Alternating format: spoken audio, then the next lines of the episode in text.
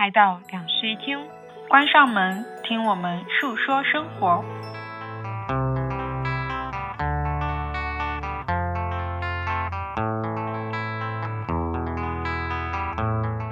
Hello，大家好，欢迎来到新一期的两室一厅，我是陈一日，我是 Sunny。我们先跟大家道个歉，就是我们上个礼拜因为各种各样的原因，所以没有如期录制。是因为我们一月份整一个的读书也好，观影量也好，都相对比较大，所以我们还是决定赶在一月三十一号之前，就赶在一月结束之前来跟大家分享本月的这样子一个 look。对，再加上我们也已经蛮久没有录制书影了。哇，大家可能都已经遗忘了我们还有这么一个栏目。嗯。如果说你已经遗忘了我们这个栏目的话，可以点进我们主页有一个专题，然后里面有我们以前聊过的一些书和影和剧，然后包括在我们的听友群里面，其实也有听友会时不时想要我们分享一些书影剧，我们也会把我们最近在看的一些书影剧在群里面做一个及时的分享。嗯。对，就让我们快速的进入本期的正题，来分享我们在一月都看到了什么我们喜欢的书、影剧还有综艺。第一本书是我推荐给了 Sunny，然后 Sunny 迅速的沉迷在这本书里面，并且速速的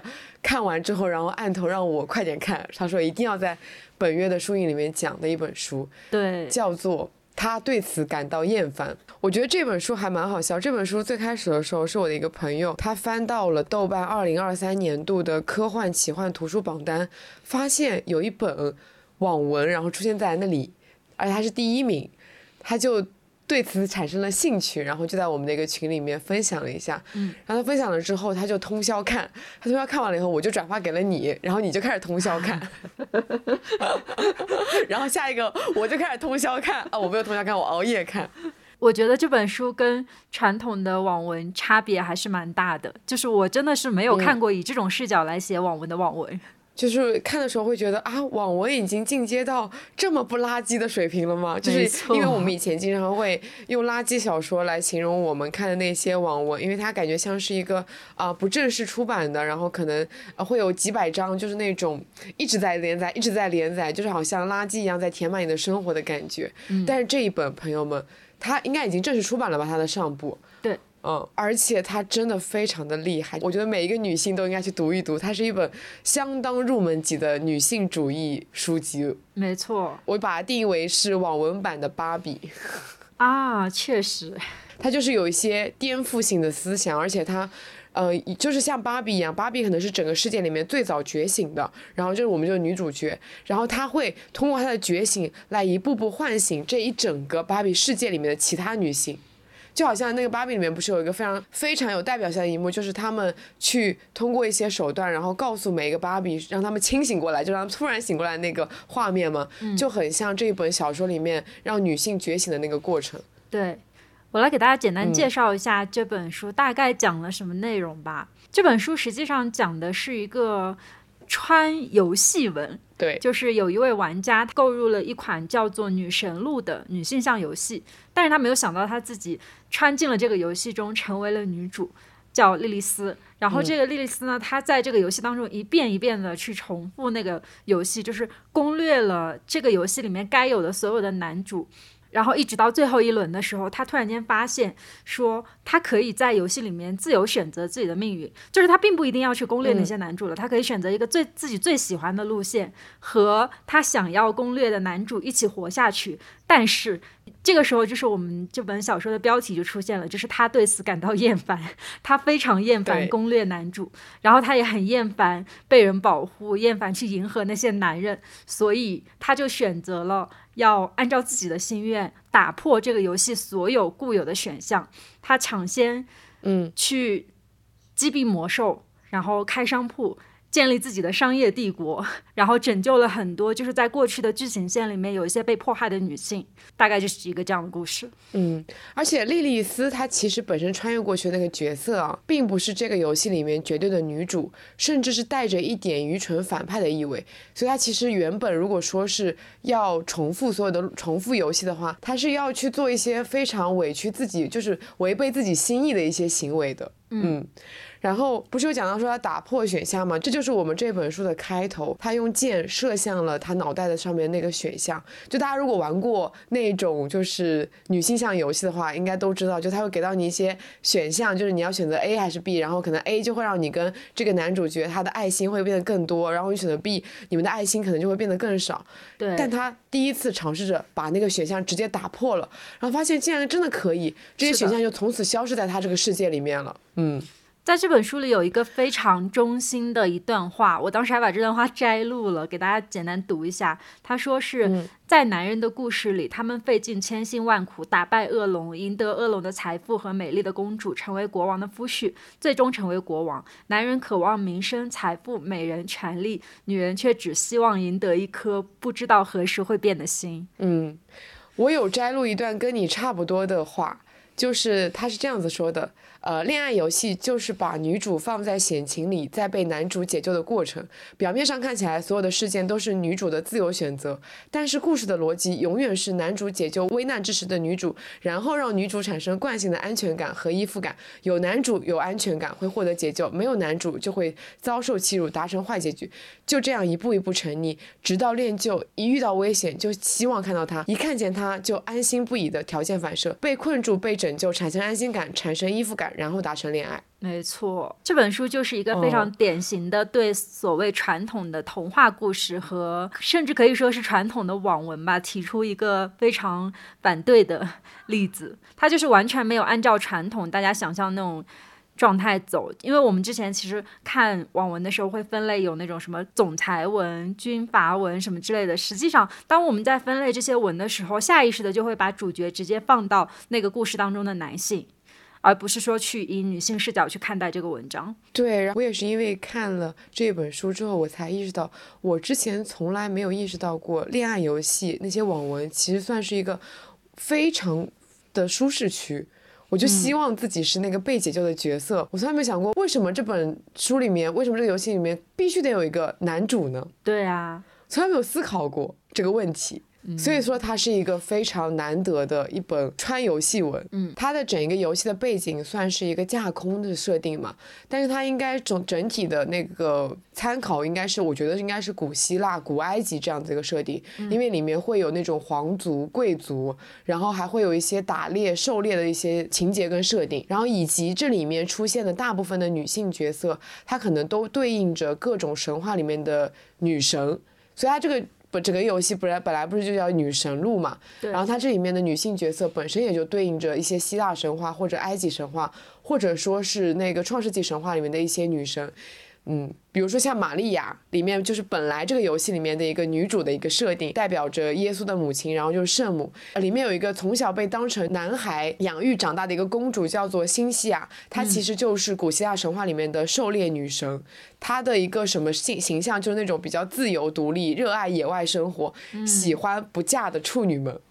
然后还有里面一个非常具有商业头脑的一个女性，叫做赫卡特，她是一个，就她这个原原型应该是一个，也是一个未婚的女神，然后她有帮助宙斯打败过独眼巨人，然后是一个不可抗拒的死神。这里面反正大部分的女性可能都是有一个跟这个女性角色对应的。对应特质的女神形象在的，然后我突然意识到了一件事情，在几千年前的古希腊、古埃及、创世纪神话里面，有这么多丰富多彩的女性形象、女神形象在，怎么到了我们现在，就这种小说里面的女性变成了很多依附男性的存在？嗯，是的，然后像是他主角那个莉莉丝，她其实不是一个女神，而是她是一个呃旧约圣经里面亚当的第一任妻子，然后她因为不满亚当而离开了伊甸园，所以她就是一直都是一个恶女的形象。啊，所以我感觉这虽然看起来是一本网络文学，但它其实整个人物的设定都是有非常多原型的参考的，而原型的参考是那些真正的流传了非常非常久的古希腊、古埃及、创世纪神话。所以才是逃出伊甸园。对，是的，我觉得这本书就是对于我看来哦，我会觉得它文笔确实非常的一般，但是呢，朋友们，这是一本非常大爽文，就是那种像刚才我们提到的说可以熬夜把它看完的文章。因为我们的主角莉莉丝是一个基本上接近完美的女性主义者。就是他在这个里面所有的能力和他的光环都是非常极致、非常完美的。然后，当然这本书里面所有的男性也基本上都是反派，都有问题。对，嗯嗯。然后再加上其中其他的女性，像我们刚刚提到的辛西娅，也是反父权之路上面一个就是从小就开始实行的这样一位女性主义者，所以整个文章读起来就是很爽，就是真的就是推荐所有的女孩子都去读一读这一篇。虽然说它文笔没有很好，但是很爽的文章。对，而且我我不是开头的时候有说它是一本入门级别的女性主义书籍嘛？嗯，我觉得可能蛮多人他们在阅读女性主义书籍的时候会有一点点畏惧，感觉就是，嗯，可能需要沉下心来，然后需要比较认真的去阅读里面的一些理论知识。但是我觉得在读这本书的时候，你就可以完全的没有负担，因为它没有试图在告诉你任何的理论，没有告诉你一些建构。没有试图去给你建构任何女性的理论相关的，对，他就是在告诉你，如果说是一个女性的世界，它应该是怎么样子的，嗯。然后这本书里面还有一段我摘了的话，我觉得跟《芭比》里面非常经典的那一段话是非常相似。当女人是一件这么羞耻又难以承认的事吗？这是一件值得被嘲笑的事吗？当我与婚约渐行渐远的时候，我身边总有人无时无刻的提醒我：你是女人，你要找个男人；你是女人，你要年轻、美丽、温顺；你是女人，你要和男人结婚。是啊，我是女人，那又怎样？当我变老变丑时，就不是女人了吗？当我愤怒暴躁时，我就不是女人了吗？不爱男人是一件这么不可理喻的事吗？我想站起来好好生活，被人尊敬，被人当个人看，这是一件这么困难的事情吗？我要怎么把自己和女人割裂开来？我要怎么把自己和他们分离？这段话就特别特别像《芭比》里面那个，就说世俗要求女人这样又要那样，这样又要那样的那一段话。我觉得，反正看整本书，嗯，还是蛮有力量跟蛮感动的。我觉得现在这种女性主义的书籍，就是越来越怎么说呢？通俗化是一件非常好的事情，就是它真的给了更多可能。没有阅读门槛的这样的人去接触到女性主义这件事情，然后让更多人知道这个不是一件很严肃的事情，而是贯穿在我们生活里，而是它可以很通俗，它可以以一种非常入门级的表达方式来让大家知道，但是真的很有力量，所以。我真的还蛮感谢这本书的，就是在我读完之后，我再去翻它豆瓣的评论和小红书上面的一些评论，我看到很多人都说希望就是接下来新一代年轻人、初中生、高中生都能去读一下这本文章，因为没有门槛，然后呢，他又真很真实的去。推翻了我们之前看过的一些童话故事，还有我们之前看到的那些设定。嗯，我在讲一个小彩蛋，就是我在翻一篇评论的时候发现，就是这个作者的名字，我本来发现这是一个生僻字，我不知道这个字怎么读，因为它是一个女字旁加一个不，然后它这个字是念佛鹤啊，这个是作者的名字。然后有人说，是不是因为这个词它的发音应该是 for her，就是为了她那个女字旁的那个她啊。升华了，升华了，突然就记住了这个名字，对吧？对，是的。那我们就进入到第二本书。接下来两本书，我想放在一起讲，因为也是女性主义书籍，然后可能是相比刚才我们推荐的那本书，会稍微有一点进阶的女性主义书籍，但是也是小说。其实阅读门槛也没有很高。这两本书叫做《明亮的夜晚》和《炎症》，他们其实也都是去年豆瓣阅读榜单上面的两本书。然后我去年其实种草了，但是一直没有看。然后今年就是主打一个想要阅读很多女性主义的书。书籍，所以说我就把它翻出来看了。然后我觉得这两本书其实有很多的共通点，包括他们跟上面的那个他对此感到厌烦也有一些共通点。我刚才在听你念那一段话的时候，我就想到我在炎症里面读到的一一段话，当时让我觉得非常的震撼，就是头皮很发麻。但是那段话写的很平实吧？他是这样写的，他说。这个镇上，你可以是一个被家暴的女人，你可以是一个婚姻不幸福的女人，但是你不能是一个离了婚的女人。哪怕那个男的再混账，你也必须要从属一个男的。哇塞，就已经能想象到这个所谓的炎症，它是一个什么样的背景了。对，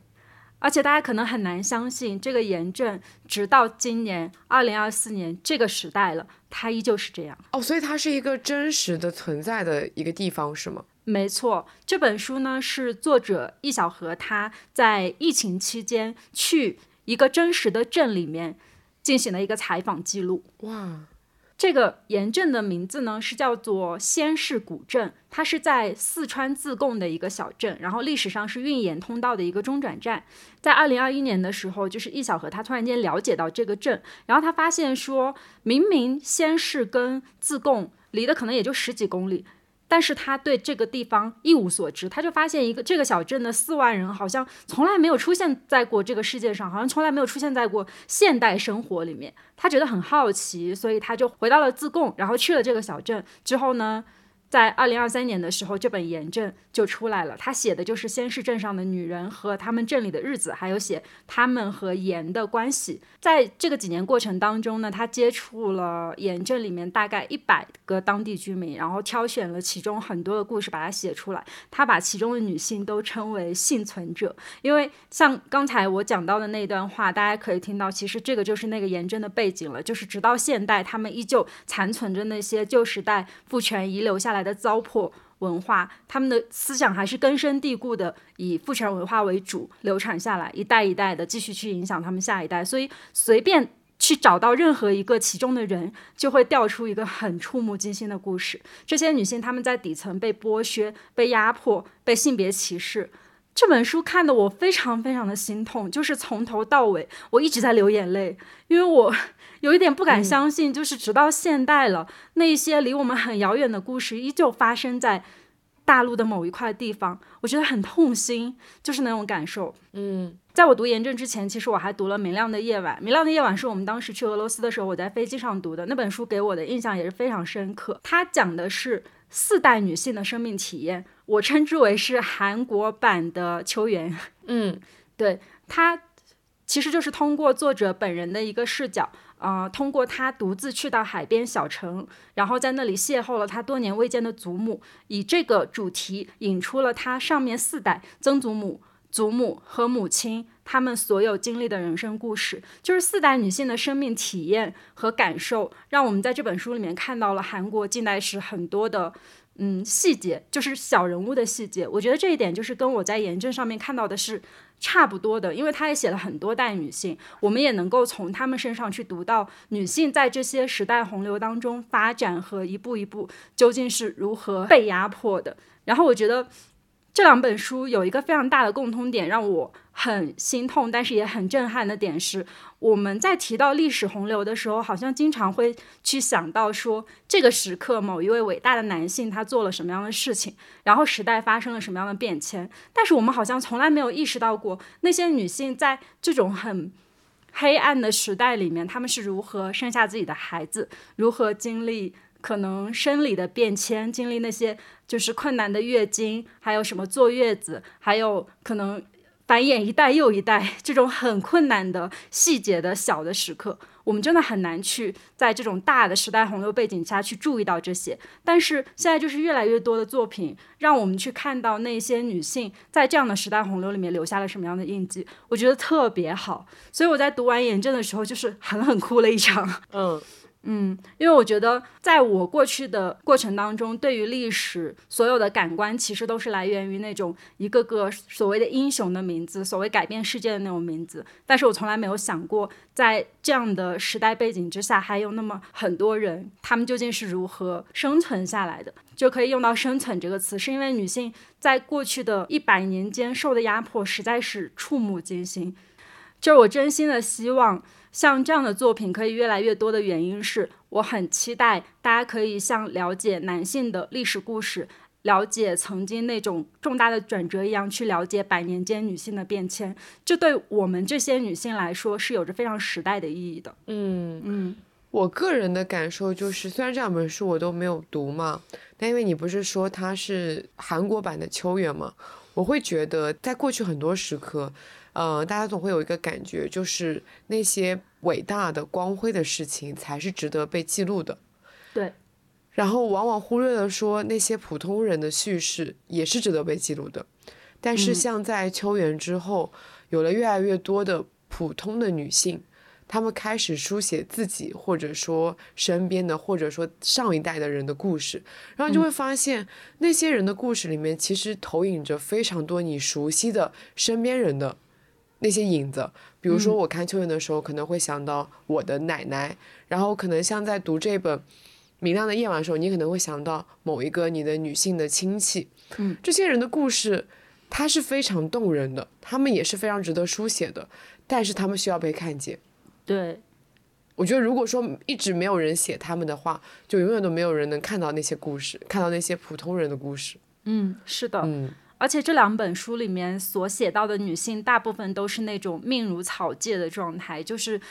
真的是非常艰难的在这两个时代里面存活下来。所以看的又会觉得触目惊心，但又同时会觉得女性的力量一点儿都不比男性差。我觉得这个是女性主义非常重要的一部分，就是让我们看到自己与生俱来也具有的那种坚强、那种勇敢。对，是的。其实我觉得总是跟那些身边的老一辈人讲起来那些以前的故事啊，你就会发现他们原来经历过这么多痛苦，就这么多苦难，可是好像换了他们现在来讲的时候，就是一句非常轻描淡写的说都过去了。然后我觉得我们需要做的就是去抽丝剥茧，去重新放大那些苦难。嗯，下一本书是来点开心的吧，是马伯庸写的《太白金星有点烦》。这本书也是你安利给我的，对，合着我一月份的读书都是有点烦。这本书是也是我在飞机上面几乎一口气看完的。嗯，然后他的整一个故事的梗概就很有意思。太白金星李长庚他陷入到了一个困境，就是天庭跟西天联合推出了西天取经这样一个重大的项目，然后他就跟观音受命要策划这里面的九九八十一难，他就要去一难一难的去把它给策划出来，然后那些所有的像就是那个师徒四人。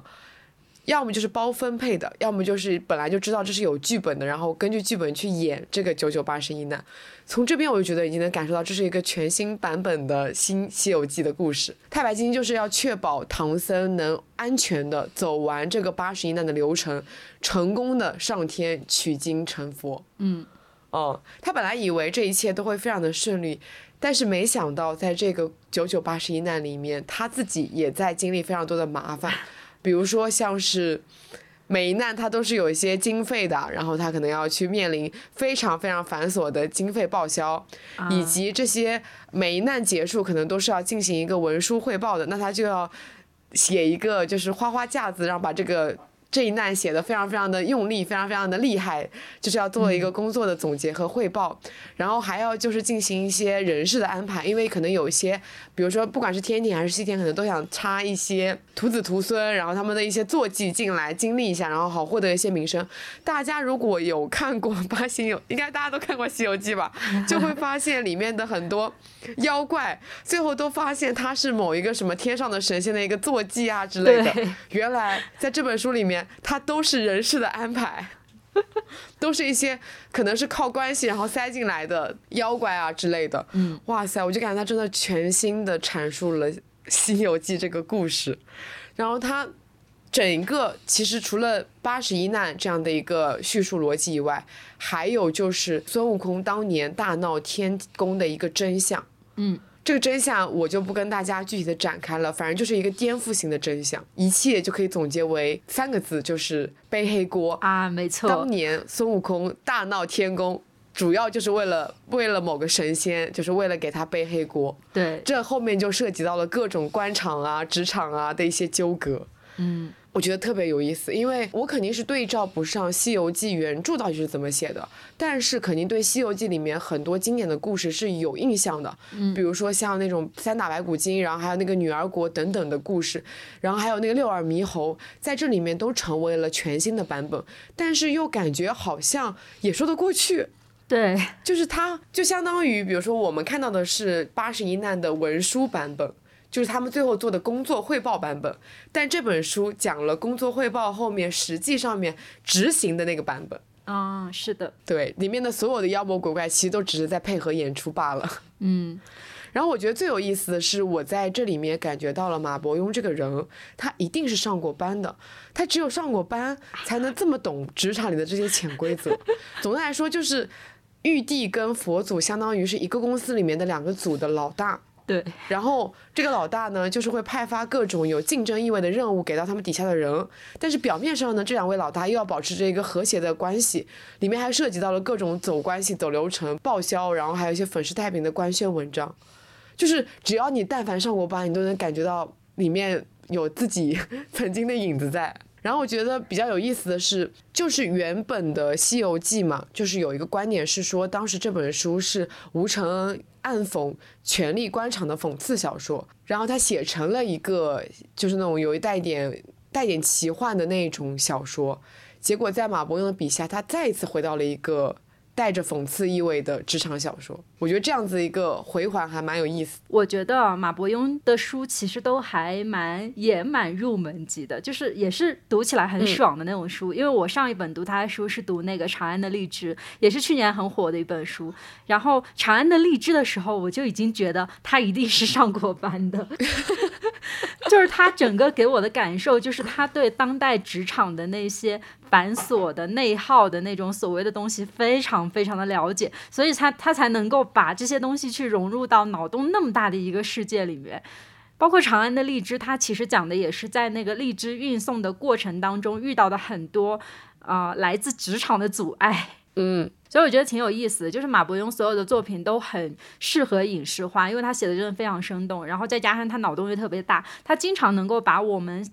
嗯，可能印象里面很传统的，比如说像《长安的荔枝》，其实就是“无人知是荔枝来”嘛，就这么一句话，它给扩展成了一本书。然后像这个《太白金星有点烦》，它就是以《西游记》为基础去叙述了一个所谓的背后的故事，但实际上是他想象力的展开。我真觉得这个人很有意思，就是目前为止他出的新书我都会看的程度。我很喜欢《太白金星有一点烦》的结局啊，就是我一直在想，他这样的一本书到底要怎么收尾。但是收尾收的非常的好，就是他给里面的所有的角色都有了一个比较完满的、比较光明的、比较有希望的一个结局，就大家都有了一个自己的新的发展路线。然后我觉得最有意思的是，他隐隐约约点出了太白金星，他就是成什么真神了还是什么的，反正就他的肉身就是要退去了，然后他的肉身就去了人间，好像就成为了李太白。然后我刚好在那时候还看了一部关于李白的电影，叫做《长安三万里》，对，然后我觉得特别有意思，感觉最近我当时看完李白的电影以后，我发现我怎么完全不了解李白，因为大家了解的李白好像都是那种，嗯，就是有钱人诗仙。对哦，但是在这部这个电影里面，就是刻画了一个他的新的形象。马伯庸他其他书的结尾其实都写的还蛮潦草的，特别是当时我看《两京十五日》看到结尾的时候，我真的气得摔书大骂啊！这样子，那我就不看了。是的，所以他其他书的结局都不怎么样，但这一本书的结局写的很好，是吗？我觉得是的，因为长安的荔枝其实收尾收的也挺一般的，但是太白金星有点烦，看到结尾我是有点惊艳的。哎，但是我会觉得像他这样子的一个小说啊，就是一般起始于脑洞很大的小说都是较为难收尾的。对，是的，这也是我经常在看村上春树的小说的一个感觉，就是他经常会设置一个非常宏大的世界观，但是我老是会觉得读到结局那一部分会有一点怅然若失的感觉。就是我觉得自己作者自己也其实会在思考，说我到底要怎么样才能写到出一个完美的结局？但其实完美的结局很难写。是的。好，那么来到下一本书，接下来要推荐的这本书呢，名字叫做《抓落叶》。这本书我很想要推荐给两类人群。第一类人群呢，我想要推荐给你的原因，是因为你之前很喜欢看《心灵奇旅》，然后我觉得这本书它就非常的像《心灵奇旅》，听着是不是很有诱惑力？嗯，对，我觉得听它的名字就已经很有诱惑力了，因为我本人很爱抓落叶，我是那种走在路上可能会抓落叶的人啊。然后呢，第二类人群呢，推荐给的是高敏感人群。就是我们其实，在前两期播客里面也有提到一些高敏感人群的一些状态，然后我看到我们评论区其实还有蛮多高敏感人群的。我觉得如果大家高敏感人群去看这本书的话，会在里面找到很多你自己相似的影子。哦，所以这本书到底讲的是什么样的故事呢？抓落叶是一本双线并行的故事，就对于我来说，它其实比较偏向于。呃，它有一部分科幻的设定，但是也有一部分小说现实的设定。它的双线是这样子的：首先，它有一个现实线，现实线的主角呢，名字叫艾略特。这个艾略特他从小就跟别人是不太一样的人。他小的时候能够看到怪物，然后。呃，小的时候会发现很多事情和别人眼里的事情不一样，但是呢，这个世界上没有人愿意相信他，包括他的父母可能都觉得他是一个很怪的小孩，然后他身边的同学还有他身边认识的人都觉得他是一个喜欢撒谎的怪胎，因为毕竟活在现实世界当中，没有人会相信说有人能够看到怪物，或者有人能够啊、看到一些别人看不到的东西，对吧？嗯所以呢，他就开始努力的去迎合别人的期待，不再去听从他自己内心的声音，然后他也不去理会他所感受到的那些世界所带来的那种触感，然后从此以后，他就变成了一个不失望、不委屈、不难过，当然也不再快乐的人。他就用尽全力的让自己活成一个普通正常的人，但是他还是没有办法阻止，就是自己去触摸到了这个世界很多别人触摸不到的东西。我觉得在这个现实线里面，比较呃让我触动的事情是，尽管其实艾略特身边的人，包括他的父母，其实都是想要去爱他的，但是他们爱他的方式错了，因为他是高敏感人群，他的父母并不相信他能够看到这些东西，所以尽可能的想让他成为一个正常的人。但是大家对正常的人定义到底是什么呢？是一个感受不到世界上一些奇幻的东西的人吗？就是我觉得高敏感人群可以在他的故事里面看到很多自己的点，是我们能够感受到这个世界一般人感受不到的东西，但是我们有可能就会因为这些感受变成很怪的人。嗯然后呢，艾略特他就不断的在自己的人生当中尝试自杀，尝试结束自己的生命。我就不讲这个故事的结尾了，这个就是我看到的现实的线，然后它是一个和奇幻的世界观并行的故事。然后接下来呢，在这本书里面又讲了两个部分，一个是创世的故事，一个是未来的故事。创世的故事大概讲的是说，人类是一个由地外文明创造的群体，然后有两个主要的负责人，其中一个负责人他会完成人体的制作。他因为担心人类去了地球那么美丽的地方，如果流连忘返不愿意回来的话，他就觉得不太行，所以他就想了个办法。什么办法呢？说在人体的心脏旁边开了一个洞，如果人类在地球的旅程永远无法感到满足，这样他们就愿意回来了。那个洞其实就代表着说是一个空洞吧，就是我们可能永远没有办法感到满足，就算是拥有了很多钱，拥有了很多爱，我们依然有一个空洞的地方，让我们去寻找自己想要的东西。这个就是人类的初始设定。嗯，没想到它居然是一本科幻小说。对，但是呢，就是尽管说这个人体的制作在这一开始看来，它是一个还蛮完备的设计，但是在后来还是意想不到的事情发生了，就是人类一心只想要去追求快乐。嗯，但是快乐其实只是众多情感的一种，它很供不应求，所以人类又变得非常的痛苦，因为那个洞他们变得很痛苦。所以说呢，就是这两个负责制造人的工程师呢，后来又决定帮助人类去实现内心的愿望，所以他们又变成了什么圣诞老人啊、什么小爱精啊什么的，去实现人类的愿望。但是直到这本书结尾，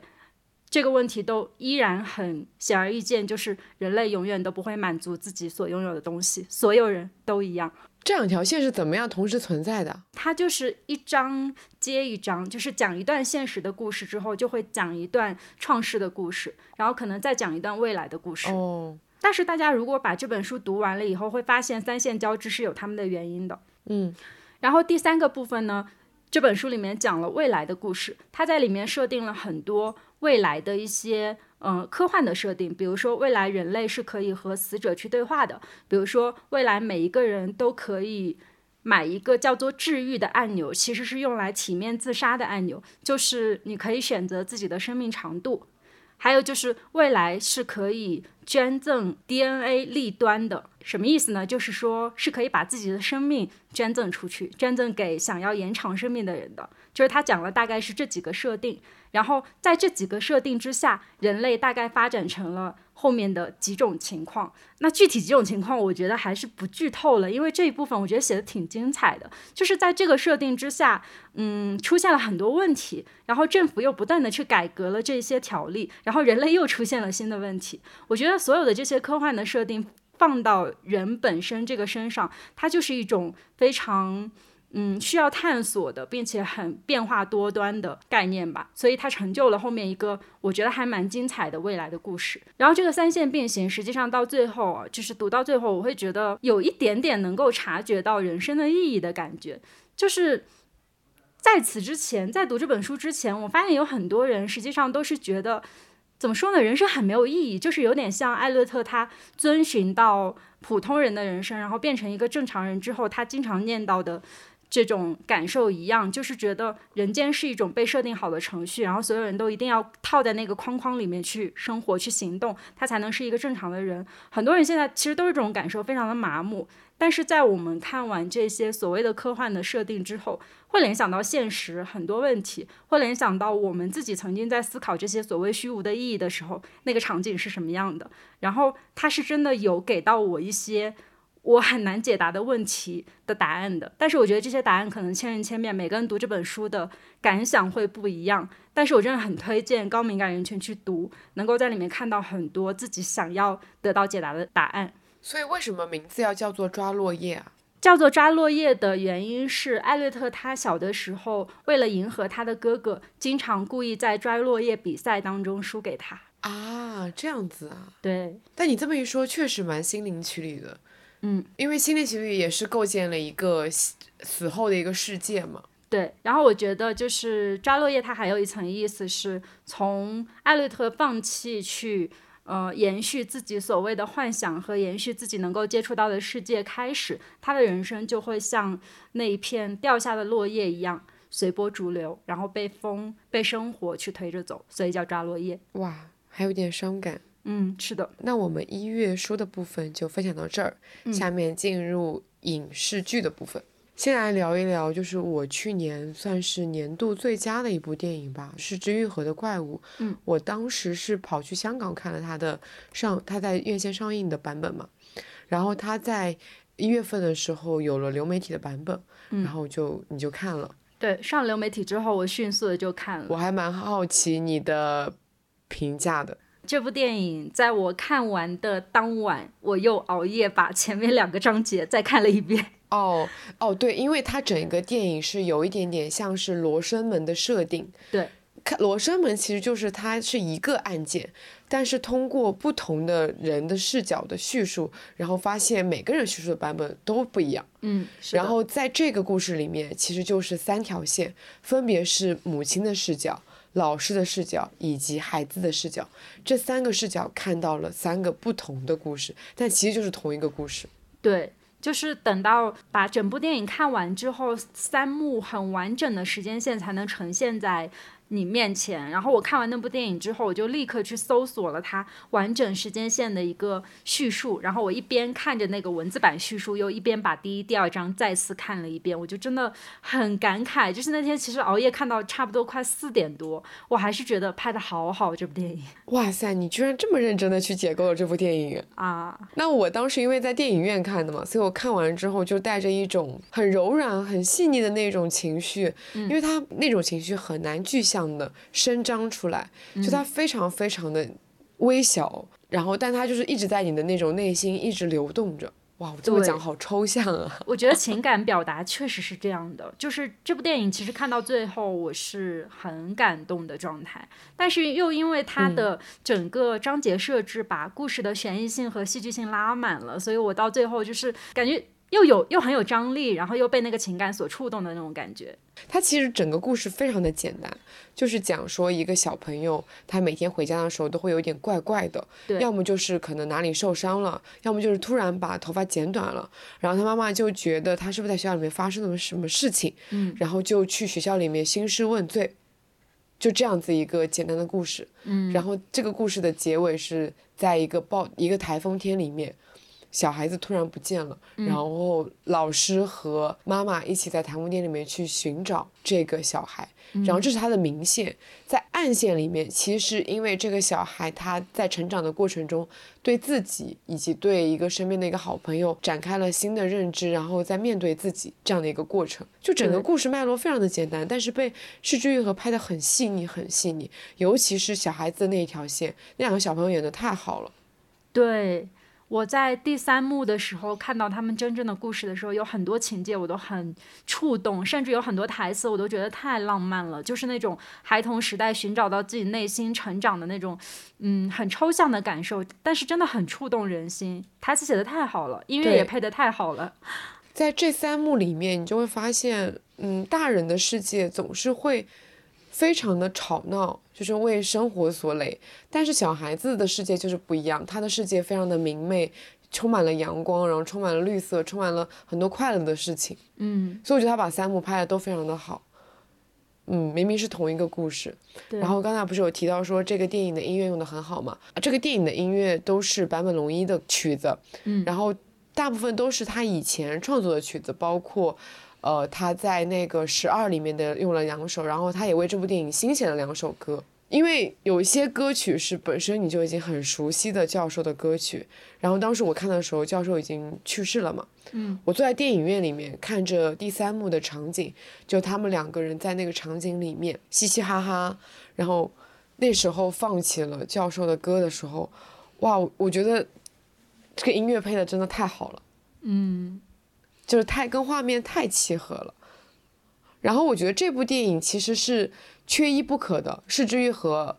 导演是之愈和以及编剧板垣裕二以及音乐坂本龙一这三个人的特性都体现的非常的淋漓尽致。嗯，我觉得是是之愈和对很多细节的那一些抓取，用他的镜头去抓取，以及板垣裕二他本身在剧本上面设置的那种很俏皮的设定。对。如果之前大家有看过板垣瑞二的其他的电影或者电视剧，都知道他是一个剧本会有非常多生活细节以及很俏皮设定的人。嗯，我印象中最深刻的就是那个他们两个小朋友在那个车厢里面玩猜字游戏，里面就有。讲一个猜蜗牛，他就问他说是不是可以吃的，然后怎么样的一个东西。嗯，对。然后还有一个设定就是上面其实写的不是男孩子的名字，但是他通过各种各样的设定，然后那个人有其中一个男孩子就问说是不是他自己的名字。对，就是这个这些设定都真的一下子就能看出来是板垣育二。是的，我跟你讲个很搞笑的事情啊，就是当时我跟朋友一起看的嘛，我们俩对着电脑看的。然后呢，安藤英有一幕 就是那个那个。男主那个小男孩问安童英说：“重生之后会变成什么？”我们两个 不约而同回答：“大食异兽。”一下子就跟重启人生对应上了，太好笑了。这么一说，去年不是因为我记得我们是三月份录的关于那一期重启人生的 look 嘛，然后我发现一个当时的标题是“这才三月”。就是年度最佳已经出现了，这句话真的是一语成谶啊！重启人生真的是我去年的最佳电视剧，确实。总的来说，非常推荐大家去看《怪物》这一部电影。嗯，我应该也会再重看一次。嗯，我想给大家推荐的另外一部电影是维姆文德斯拍的一部叫做《完美的日子》。嗯，嗯，这部电影的主角是伊索广司，并且伊索广司凭借了《完美的日子》拿了戛纳影帝。这个故事的设定非常的简单，就是讲说伊索广司他饰演一个打扫东京公厕的这样的一个职员，嗯，所以他在这部电影里面一直在重复的一件事情就是早上起床出门去打扫卫生间，然后在一个一个的公厕之间轮转，然后中午的时候他会去隔壁的公园吃一个便当，然后继续进行下午的打扫。到了晚上的时候，他会去一个居酒屋里面喝一杯或者吃一个饭，嗯，整个故事就是这样子的。所以他从头到尾一直在拍这个伊索广司饰演的日常，嗯，但是在这样子一个非常平凡的叙事之外，有展现出来这一个普通人他的一些小的癖好，比如说他每天早上都会挑选一卷不一样的磁带，他会把那个磁带放到他的车上，然后一边听着音乐一边去上班，嗯。我非常喜欢这部电影里面的原声带。我在看完电影之后就开始重，就开始单曲循环这部电影的原声带。然后我讲一个番外，就是它这部电影的原声带的那个 list 是有在官网上面是有列出来的。嗯嗯，所以大家可以去找一下。然后他这是他的一个癖好嘛，然后他还有个癖好是他喜欢用胶卷机去拍摄树木的照片。嗯。所以他每个月，因为一般那个胶片相机不是三十六张嘛，他差不多一个月就会拍摄完一卷，然后他一卷拍完一卷以后就会拿去冲洗，他冲洗完之后就会把那个照片存档在他的柜子里面，他的柜子抽开来，里面有每个月他拍的树木的照片。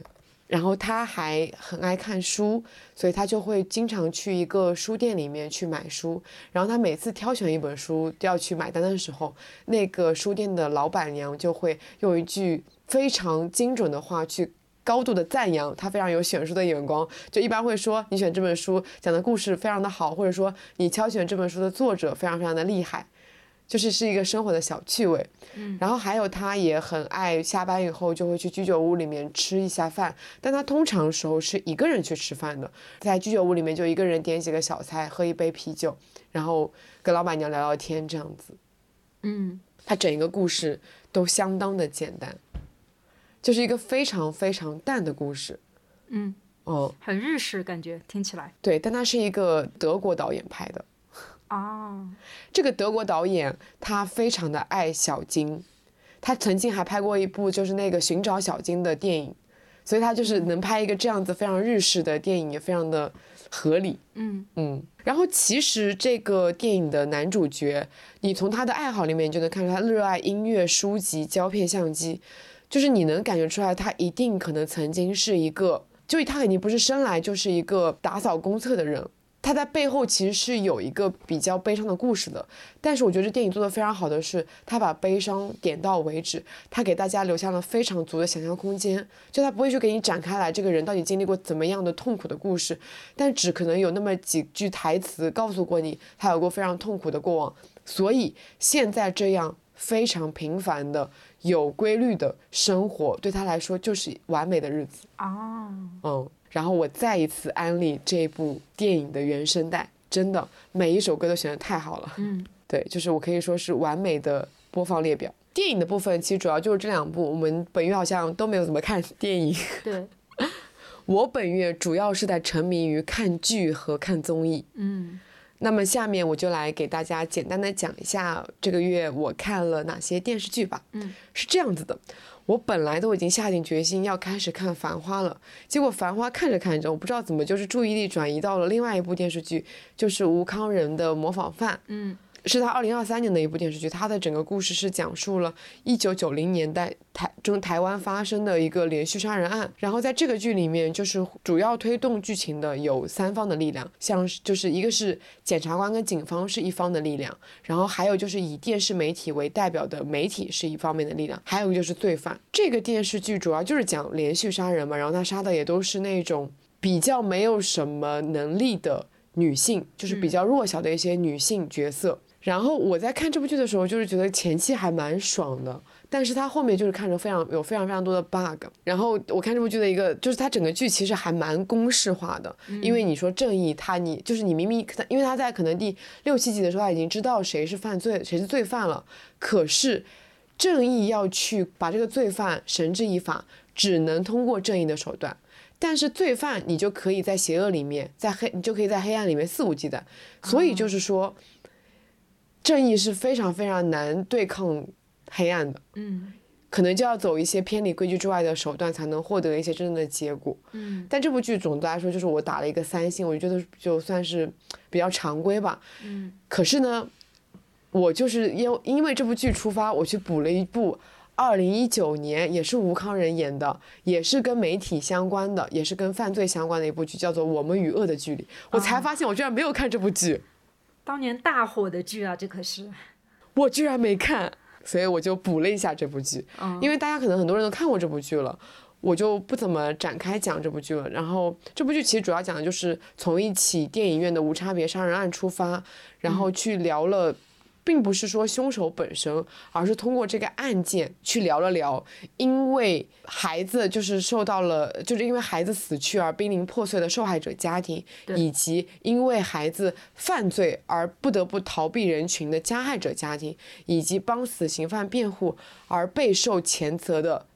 法服律师就是这三方的一个故事的一个交织，嗯，哇，我觉得这个电视剧真的太前卫了，它给我提供了一个全新的视角，我从来没有想过说去造成杀人犯的那个加害者，他的家庭也会因此而支离破碎，是的，就提供了这样子一个全新的视角。哎，我觉得看这部剧的时候，我其实非常的动人，就是我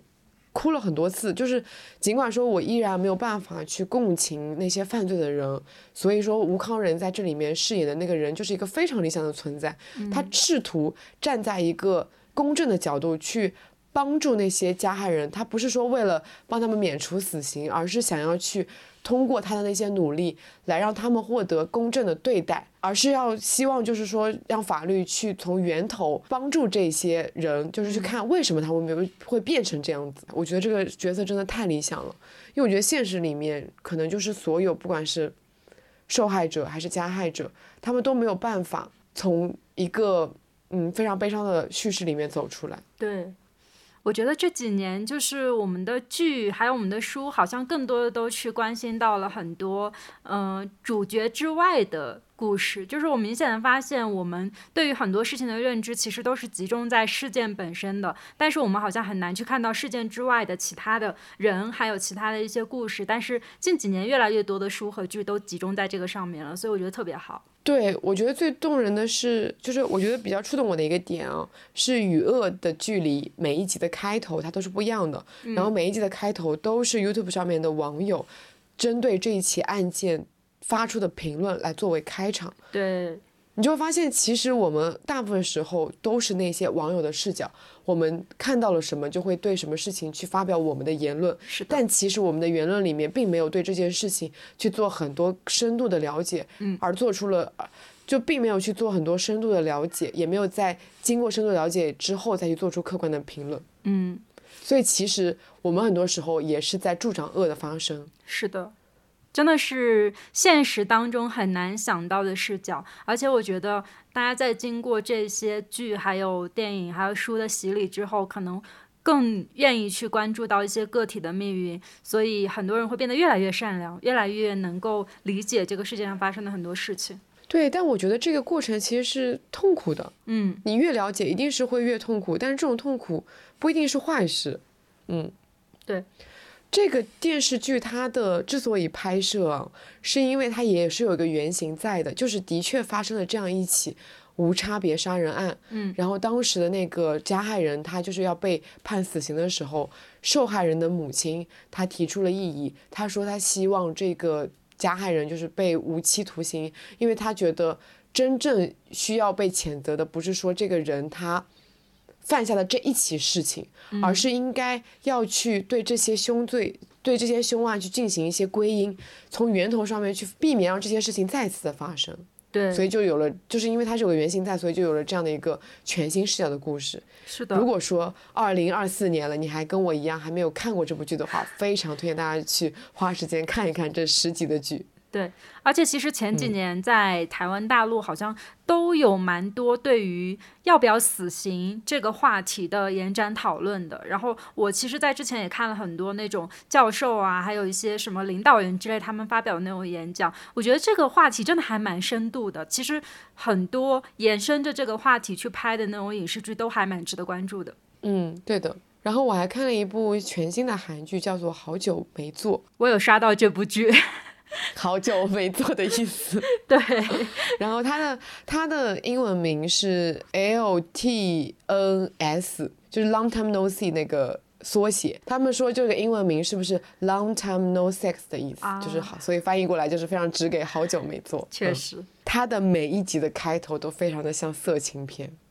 就是尺度相相对的大哈。听这个名字，尺度就很大。对。在尺度大之后，他又突然的切入到了平凡的现实。嗯，然后他主要讲的就是一对夫妻，他们结就是一开始非常的激情，结果在婚后来自于家庭的压力、房贷的压力、工作的压力，让这一对夫妻就是生活失去了激情。啊！但他们突然，就是他们在一拜访一对非常有钱的朋友夫妻之后，发现了那个男主人就是那个朋男男生男性朋友出轨了。嗯。那男性朋友不仅出轨，而且就是当时那个男主人公，他想要问这个男性朋友借一笔钱，可是男性朋友就不愿意借他。可是，在他们发现他出轨之后，然后这个男性朋友就拿了一笔非常大的钱，试图来封住他们的口。他们就通过这一次事件发现，抓别人出轨的证据是可以轻松的赚到钱的啊，比起他们原来。这么努力的工作，依然非常辛苦的生活，就那些人，就他们不仅的就是在违背道德的，违背道德，然后在惩在享受快乐，而且还有钱，他们决定要惩罚那些人，并且让自己赚到钱。好有意思的设定。对，但是他前两集我觉得有一点点无聊，但是第四集它一共六集啊，它一共只有六集，所以它二月一号就更新完了。第四集真的看得我 倒吸一口 气，就是第四集太精彩了。嗯，嗯，好，我立刻就去看。对，它只要六，它主要它只有六集，嗯，所以看起来非常的没有压力，嗯。蛮精彩的，而且题材非常的新颖，就是就是说未满十八岁的同学可能呃放一放，因为它尺度开头尺度确实挺大的。好，然后那我们就进入到综艺的环节。那先来跟大家聊聊最近大火的综艺好了，就花少嘛。嗯嗯，花少其实这一季在网络上面引发了真的很多讨论，而且它是那种很好的讨论，因为大家众所周知，就是前几集的花少都要不就是很无聊，要不就是很抓马，难得有一季非常和谐、非常幸福的旅程，然后大家看都很开心。我也是前两天刚刚把花少的结尾看完，然后给我最大的感受是，我觉得这一季有很多人让我觉得很真实，就是他们。不仅是他们和谐的一趟旅程当中带给人的那种幸福感，就是看这个综艺的整个过程当中，我就觉得很幸福。就是我经常会姨母笑，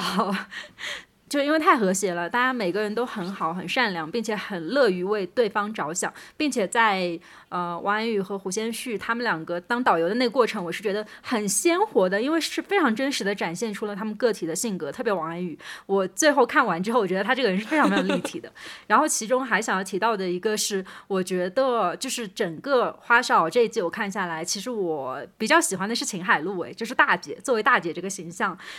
因为以前在花少里面，好像大姐没有一个非常突出的那种大姐的形象，但秦海璐在这一季里面，就是真的是贯彻了我所有想象当中的那种家族里面的大姐和一个旅程当中的大姐的那种形象，但她同时又是非常真实的，就是她尽管说，嗯。很负责任，然后很聪明、很谨慎，并且非常的细节，就是一切的优点他都有。但是在最后一集结尾的时候，我看他当中有一段话，我觉得特别动人，就是他有说到自己啊、在家庭当中的位置和在这趟旅程当中的位置，就是他有讲到自己在这趟旅程当中是很真实的在做自己，并且去满足自己想要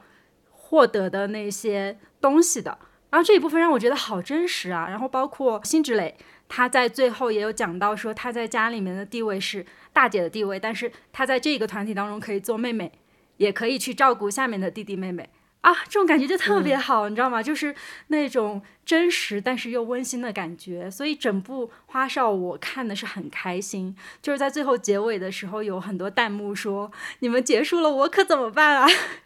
我也是这个感受，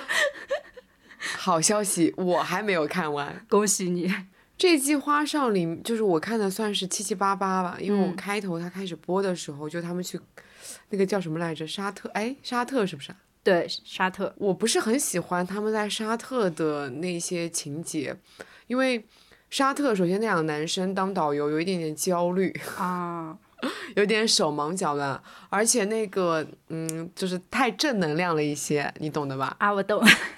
然后进入到了克罗地亚的，我觉得开始整个开始就是有一些变有趣了起来。啊，是的，因为然后也换了导游，就是感觉到哇，我就是我觉得这个综艺让我对里面蛮多的明星有了新的印象的，嗯，像是胡先煦，我以前就觉得我不知道他原来有这么多的才能，他在里面真的是非常的厉害，就是是口语最好的那个，然后就是各种技能都会一点。然后整个人情商非常的高，就是相处起来真的非常的舒服。对，然后他对很多事情当下的那种就是讲出来的话，以及他背后后台的时候讲出来的一些话，但我感觉他是一个心思很细腻的男孩子。嗯，哇，我觉得他就是完美的男友。嗯，然后包括像是我之前一直觉得迪丽热巴对我来说是一个，嗯，长得很漂亮的女明星，就对她这样一个印象。但她这里面就是给到我一个全新的、完全不一样的女明星的一个形象在那里，对，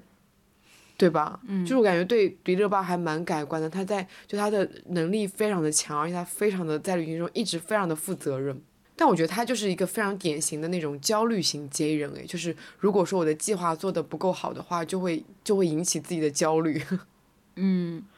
主要是导游这个位置有点太，我觉得太重要了，因为是很核心的人物。对对对，所以我觉得他们在冰岛的那个安排非常的好，就是一人来做一天导游，每个人都要体验一下这个导游的辛苦。嗯，这样子也可以分担导游的重任。嗯，而且他们后期比较好看的原因是这几个人在后期都变熟了。啊，所以大家，互相知道，就是对方的技能啊，对方的性格，所以有很多事情是可以摊给大家去做的。然后导游就不在一个核心人物身上了，其实就在于所有能帮忙就去帮忙，所以每个人的形象就非常立体。嗯哎，包括昭昭我也很喜欢。啊，他真的一直在互联网上积极的冲浪，他里面讲到的好多梗都好新啊。对，所以这一季就是全员都非常的好，嗯，而且每个人的形象都非常的鲜活，非常的生动。包括像辛芷蕾，她不是同步在热播《繁花》吗？就是跟李李完全不一样。女明星是女明星，现实生活中是现实生活中。我觉得他们都是来享受这一次旅行的，尽管他们这个旅行可能还蛮辛苦的。然后我觉得，呃，这一季的花少跟我以往的最喜欢的一季花少是同一个导演导的，就是那一季、呃陈柏霖跟其他人分开旅行的那一季。啊，那季也是大家都相处的非常的和谐，所以我就喜欢这种大家相处的很和谐，然后在旅行中慢慢的彼此了解，对，然后非常默契这样的那种慢综艺的。是的，我我真的我我个人不是很喜欢那种很抓马的、很吵的综艺。我唯一喜欢看的抓马综艺是恋综。哦，讲到了旅行综艺嘛，我就这边再给安利再安利两个我现在正在看，他们也正在播的，就正现在正在连载中的两个旅行综艺，一个是韩综，是叫做《既然出生就环游世界》，它超牛，他一年更了三季，可见他有多么的热门。哇，然后他这个综艺其实故事非常的简单，就是主要的主角叫做齐安八四，他本人他之前是有参加过《我独自生活》这个综艺的，然后可能就大家可能觉得很有意思，然后他就被邀请来做了一档这个全新的旅游综艺。嗯，这个旅游综艺呢，基本上我觉得是没有任何计划可言的。它只会规定你要去哪里，以及规定你的开头跟结尾，中间所有东西你全部自由安排。你想干什么你就干什么，你想怎么安排就怎么安排。然后他去的地方都是我觉得我这辈子都不会去旅游的地方。第一个地方是南美，第二季是印度，第三季是马达加斯加。啊，听起来都是那种贫苦之地对，就是那种条件环境不怎么好的地方。啊。然后我个人是第一季我还没有看，印度和呃印度和马达加斯加我都看了一些片段。嗯，这个剧主要的人物都是靠综艺人的人格魅力给撑起来的。齐安巴斯这个人他已经四十岁了，但是我觉得他超牛的一点是他对这个世界保持着一种热忱，保持着一种非常纯真的感觉。嗯，他可以在印度这个地方尝试任何的事情，包括他会去参加当地人的婚礼和葬礼。就是就是因为印度不都是手抓嘛，他就是也会，他到第一顿就是尝试吃那个手抓饭，即使那个饭上面有苍蝇，他也能坦率的接受。我觉得他吃的比当地人还要吃的不干净，你懂吗？所以他这个人有特点，他的肠胃非常的好，他不管吃什么脏的东西，他都可以顺利的生活下去。好羡慕。然后他甚至可以直接睡在路边。我觉得他是一个非常高阶的 ENFP，他符合了所有 ENFP 的就是那种设定。没有任何的计划，就是他英语讲的非常的烂，可他可以跟当地人非常自如的去交流，就两个人可能鸡同鸭讲，通过一些肢体语言，通过一些呃单词的一些拼凑，交流的非常的顺畅。啊，不管是在南美还是在印度，他还在南美交到了一户人家，因为他直接住进了那个人家里面嘛，还跟那个人、他只会讲西班牙语，所以他一直跟他叽里呱啦叽里呱啦讲着西班牙语，他听不懂的，但他们俩就是在交流。我觉得这个人真的很神奇，这个奇安巴斯这个人。确实，然后他就是呃，像印度，我觉得给到我的那种震撼感是，它跟我想象中的印度有一些一样，又有一些不一样。就是恒河不是被称为印度的母亲河嘛？然后在这个河上面，就是他们会干任何的事情，比如说像举行祭祀以及火葬，让骨灰流向这个恒河里面。然后但也、也会在这个恒河里面去洗澡、洗衣服，所以这个恒河就是贯穿了他们所有的生活。齐安巴斯一到印度之后，他就去参观了那个当地的一个最大的一个火葬场，那个火葬场好像已经存在了可能几千年了，然后那个火葬场是二十四小时无休的。他说一天大概可能要焚烧两百到三百具尸体，然后人们在这边火葬了之后，就直接把骨灰撒下那个恒河里面。我觉得那个场面非常的震撼。我看他的综艺会有一种很强烈的感受，就是我可能这辈子我都不会去这个地方，但是通过他的这些体验，我能窥见这个地方到底是怎么样子在发展着的。包括他去那个马达加斯加哦，我跟你讲，这个那个片段真的太好笑了，就是他们在马达加斯加那个小镇上，哎，其实那个小镇马达加斯加那个首都，就是其实还挺像老挝的，就是那种被法国殖民过的一些建筑啦、一些食物啦，但是当地又有一些嗯、呃破破烂烂的道路啊、房子啊，就特别像我们从朗勃拉邦然后去那个瀑布，你记得我们就是开了骑了一个多小时的摩托，不是会经过那种远离市中心的一些小镇嘛？我觉得就那感受特别像。哦，然后他们就是在马达加斯加，就是去吃早饭的路上，路过了一个公园。我觉得如果是我们路过那个公园，也一定会停下来。然后在那个公园里面有摩天轮跟旋转木马，但是因为整个马达加斯加他们电力非常的有限，所以他们就他们只有百分之二十的电力，其他都是靠人工来人工人力来提供的。所以在那个乐园里面的。摩天轮和旋转木木马全都是人力来靠人力来旋转的。哇哇，我觉得我给我的语言无法来形容看到那个画面的震撼感。哇，就是就是它虽然是一个摩天轮，但它同时玩出了摩天轮、海盗船跟过山车的感觉。它就是三个人，三个人力轮流的爬上那个摩天轮的顶，然后在那个摩天轮的那个车与车之间，你有看过那个仓鼠跑圈吧？啊有，他们那个人像仓鼠跑圈一样，让那个摩天轮转动起来，天哪！我太震撼了，我太想体验了。就听下来啊，看这部综艺的时候，很像在看刘子超的游记。嗯，就是他会，因为他其实就是这个节目组的干涉非常的少，嗯，全都是靠他们自己去挖掘、自己去探索的，嗯，给到了非常多的自由度。其实就相就是，而且他可能会遇到很多很多的意外。我记得我朋友跟我说，第一季的时候，那个节目组实在是看不下去了，看到他实在是没地方住，给他强行找了个地方住，因为他这个人就实在是太屁太屁了，嗯。但他这个人也有一个很强烈的人格魅力，就是他的共情能力非常非常的强。他是那种，就是他他到印度的时候订的那个酒店呢，就是下车之后要走非常多的那个街巷才能走到嘛，他就迷路了，找他地图完全找不到，然后就出现了那种小朋友，然后就是十七八岁的小朋友带他过去。因为他已经四十岁了嘛，他看那些小朋友就很像是那种看自己的侄子一样的，他就一定要给那些小朋友零用钱，就是说叔叔一定要给他们零用钱，就是作为带他们给他们带路的一些呃奖赏啊之类的。嗯，然后包括他去参加别人的葬礼的时候，就是也非常的共情到别人葬礼的那些痛苦啊之类的。哇，我就觉得看这个节目就是给到我一种，又是一种非常全新的旅游综艺的体验。嗯嗯，主要是人格魅力非常的强。然后还有一个是台湾的一个综艺，叫做《二呆流浪记之完全大人手册》，好长的名字啊。它其实讲的就是两个二十五岁的台湾男演员，一个是曾敬骅，然后还有一个是朱宣阳，就是两个都是比较现在比较热门的两个男演员，他们两个都要进入二十五岁了嘛，结伴去一场长达四十多天的旅行吧。然后这个旅行呢，也是他们自驾去。台湾的各个地方，就是去体验那些原住民的生活，包括像是去，呃，蓝屿的那些岛上，然后去抓鱼，然后去潜水等等的，然后他们也会去一些山林里面去体验、去挑战。嗯，这两个综艺都是冒险类，这两个综艺对我觉得都是冒险类的旅游综艺，但是会打开一种全新的视觉在。嗯。哦，对，吉安巴斯还跟着当地人一起喝恒河水。天哪！我当时看到的时候，觉得我觉得这个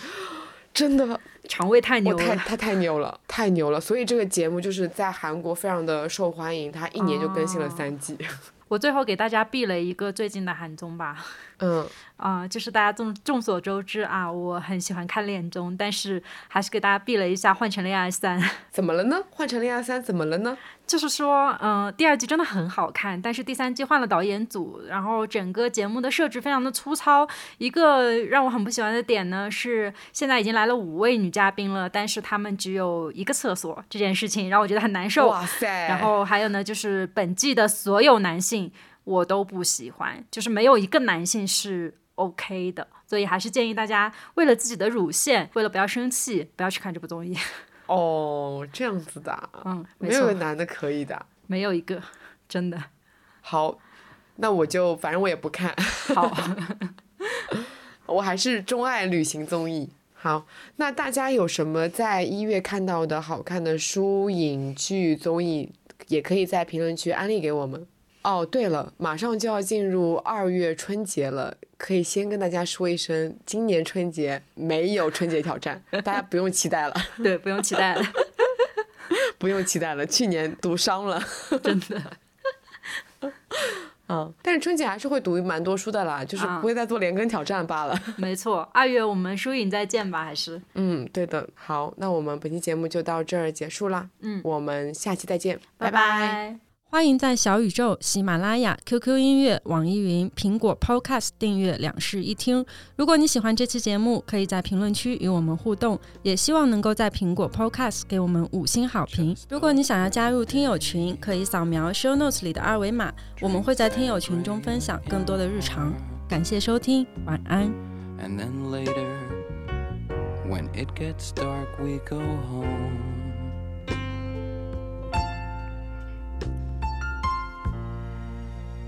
Just a perfect day. Feed animals in the zoo. Then later, a movie too, and then home. Oh,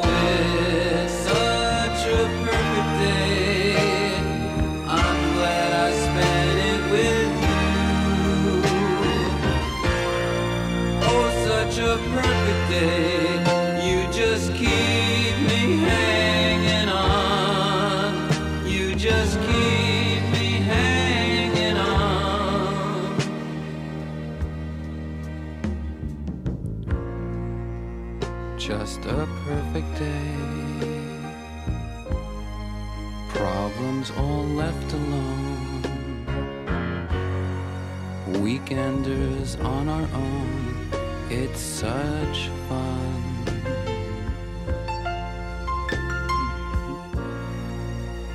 Just a perfect day. You made me forget myself. I thought I was someone else, someone good. Oh, it's such a perfect day. I'm glad I spent it with you.